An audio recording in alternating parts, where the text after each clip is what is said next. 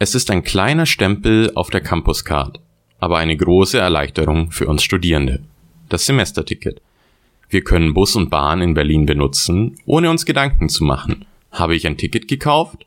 Ist mein Monatsticket noch gültig? Das Semesterticket basiert auf einem Vertrag zwischen den Hochschulen und dem VBB. Der Vertrag, ähm, der aktuelle Vertrag läuft jetzt zum Ende dieses Semesters, also zum Ende März 2021 aus und bisher ist auch noch kein neuer Vertrag von unserer Seite aus mit dem VBB geschlossen worden. Aber warum verhandelt die Interessengruppe Semesterticket Berlin-Brandenburg für uns?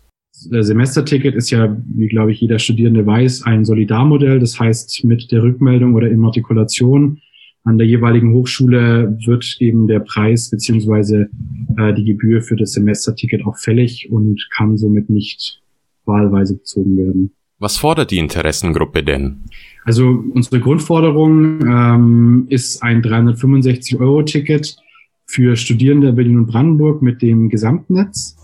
Ähm, das gibt es eigentlich auch so schon in der Art, nämlich für Auszubildende. Ähm, die haben nämlich die Möglichkeit, sowohl monatsweise als auch äh, jahresweise ein 365-Euro-Ticket ähm, zu beziehen. Der VBB will stattdessen eine Preiserhöhung und hat der Interessengruppe zum 15.11. ein Ultimatum gestellt. Dieses Ultimatum haben sie aber verstreichen lassen. Es kann also sein, dass wir nächstes Semester kein Semesterticket haben. An vielen Unis müssen nämlich noch Abstimmungen über eine eventuelle Annahme eines Vertrages stattfinden. Die Interessengemeinschaft pokert hoch. Aber der VBB kann sich auch nicht aus der Affäre ziehen. 20.8. war das letzte, der letzte Gesprächstermin. Danach wurde uns auch gesagt, ähm, ja, das ist unser letztes Angebot. Ähm, wir hatten dann auch nochmal darauf gedrängt, weitere Termine zu machen. Wir wurden dann auch immer wieder vertröstet damit, dass äh, also in, in Abstimmung gerade mit den Gesprächsführern Termine gesucht werden. Ähm, hat aber scheinbar nicht geklappt, die Absprache mit den Geschäftsführern. Von daher haben wir da auch keine weiteren Termine mehr bekommen. Die Interessengemeinschaft hat den VBB am 27.11. zu einem runden Tisch eingeladen. Ein letzter Versuch, sich die Hand zu reichen, die Preise einzufrieren und dann ohne Zeitdruck weiter zu verhandeln.